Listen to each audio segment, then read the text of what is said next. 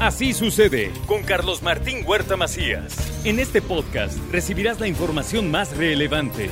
Un servicio de Asir Noticias. Y ahora me da mucho gusto recibir al presidente de la Cámara de la Construcción, Gustavo Vargas Constantini, hoy aquí con nosotros.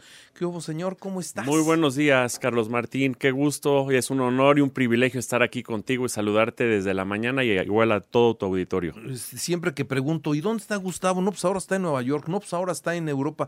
Y le andan promoviendo fuerte a la inversión de Puebla, ¿no? Sí, hemos estado haciendo algunas promociones, promoviendo Puebla lo que Puebla ofrece.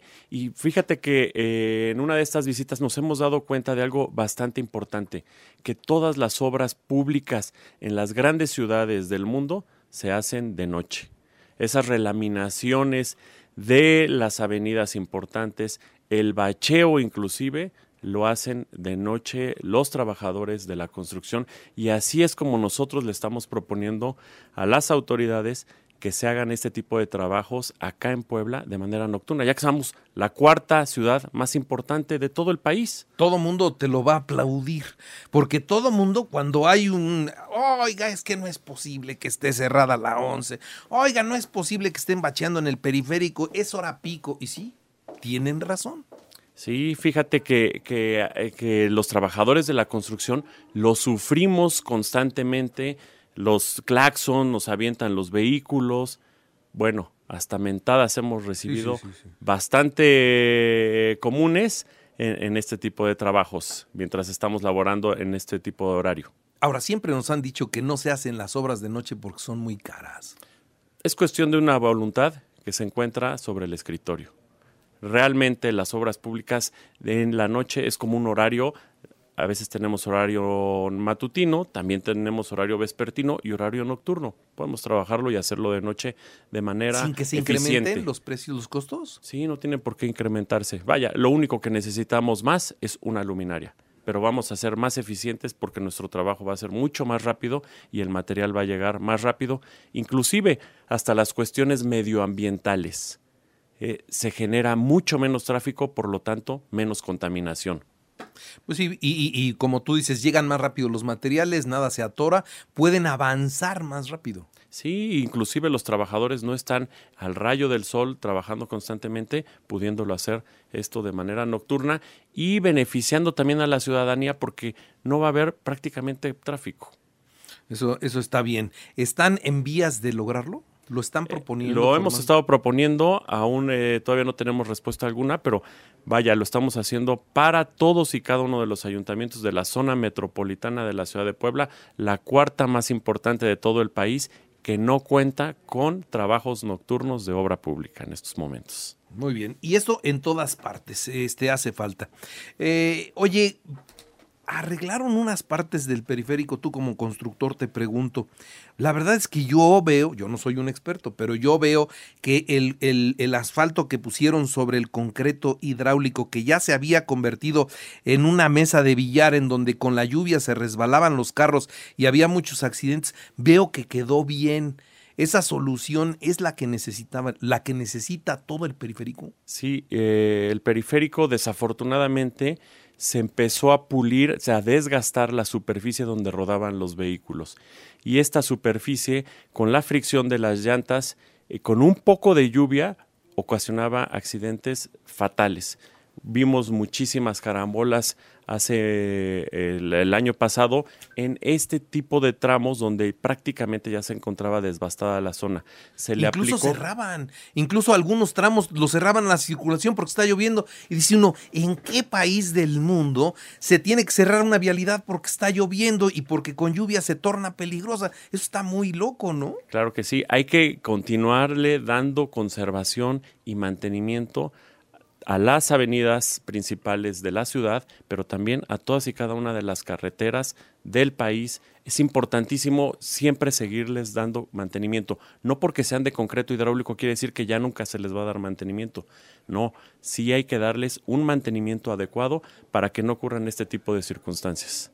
Muy bien, entonces por ahí sí camina la solución del periférico y es que cuando construyeron el segundo piso de la autopista, le metieron toda la carga de la carretera, además de la carga de la ciudad, y pues sí, le dieron un, un- un flujo de, de- de carga, sobre todo, muy grande. Sí, Se acabó la superficie. Un desgaste excesivo, inclusive con aunado a la calidad de los materiales que se encontraban en esa zona o con lo que se construyeron, ¿no? Que fue un, fue un material seguramente calizo donde se desgastó mucho más rápido este, la superficie. Y bueno, ahora se le está colocando una carpeta asfáltica de altas este, especificaciones de granulometría densa, donde eh, los vehículos eh, se evita el acuaplaneo y el deslizamiento con este tipo de, de material. Aparte de que está colocado con sensores sónicos, los cuales hacen que la superficie sea mucho más este, confortable para el manejo de todos y cada uno de los usuarios. Bien, esas especificaciones técnicas, ¿qué quieren decir? Porque yo no las entiendo.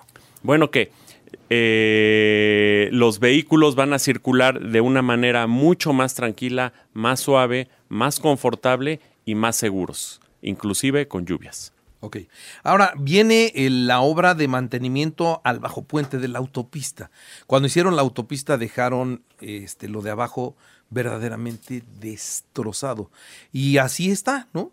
Y ahora yo no sé por qué caramba no se usa tanto el segundo piso como se necesita, pero, pero abajo las condiciones del pavimento no son las ideales. ¿Ahí qué le van a hacer? Bueno, es importante ahora implementar en esa zona del lugar que donde se causan bastantes conflictos viales a todas horas del día que se hiciera de manera nocturna. Es el momento idóneo para hacerlo ahí. Y bueno, se le va a colocar una carpeta asfáltica, eh, se va a fresar, se va a colocar la, la nueva carpeta y bueno, va a quedar eh, seguramente muy bien ese, ese- ese va a quedar como una carretera nueva. Debe de quedar de esa manera. ¿Y el segundo piso cómo está? El segundo piso se encuentra en buenas condiciones. Eh, normalmente lo ocupan vehículos de carga y vehículos que ocupan esa, esa carretera como un largo itinerario, que van de punto a punto, que no hay Que vienen de la Ciudad de México y van a Veracruz, no tienen que pasar a Puebla. Así es. Así es, querido Carlos Martín. Muy bien, ¿qué más, qué más estás viendo en la ciudad y en la, en la construcción? ¿Cómo se está recuperando el sector de la construcción hoy en general? El sector de la construcción va muy bien, va eh, recuperándose, el empleo ha crecido, las remuneraciones de los trabajadores han crecido, eh, la industria de la construcción nos vemos en una etapa donde después de la pandemia del 2000, de, de la COVID, eh, tuvimos una caída bastante fuerte. Ya veníamos con dos años cayendo, la, la pandemia nos, nos afectó. Sin embargo, a partir del año pasado tuvimos un incremento considerable y seguramente vamos a recuperar los niveles que teníamos antes de 2018 en este año. O sea, este año va a ser un buen año. Este año tiene que ser un muy buen año para la industria de la construcción. Muy bien. El que viene, porque es que muchos coinciden en eso. Muchos expertos hablan de eso, de que este año va a ser bueno, pero le tienen dudas al que sigue. ¿Cómo lo ves tú? No, nosotros este, vemos de manera positiva. eh, seguramente debe de haber inversión en obra pública, en infraestructura necesaria para el crecimiento y desarrollo de este país. Carlos Martín.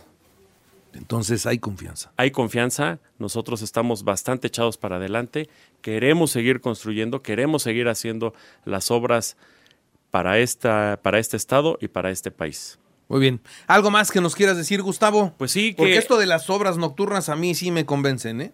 Sí, pues mira, eh, de, de- ahorita en estos momentos, aparte de- del bacheo nocturno, la verdad es que estamos un poco preocupados por la conservación y mantenimiento de la red carretera federal.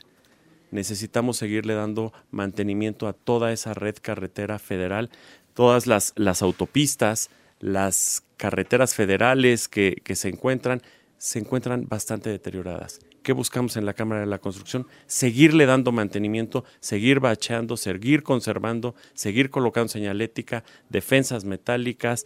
eh, Es que y yo no sé esto. por qué. A ver, viene un, accidente y, y rompió el muro metálico, lo enchuecó y así se queda. O sea, no, no, no, no entiendo de veras por qué. Y e- este se rompió, sale, ya lo quitaron y ahí quedó este, volando la vialidad, ¿no? Por ejemplo, es más, tú, tú bajas de, de Avenida de las Torres, ¿no? Si vienes en Avenida de las Torres del Boulevard Atlisco a la vía Atliscayot y te vas a incorporar con dirección al centro, ahí ya no hay muro de contención. Pero no solo eso, además ahora ahí la gente camina sobre el arroyo de esa gasa. Dices, los van a atropellar.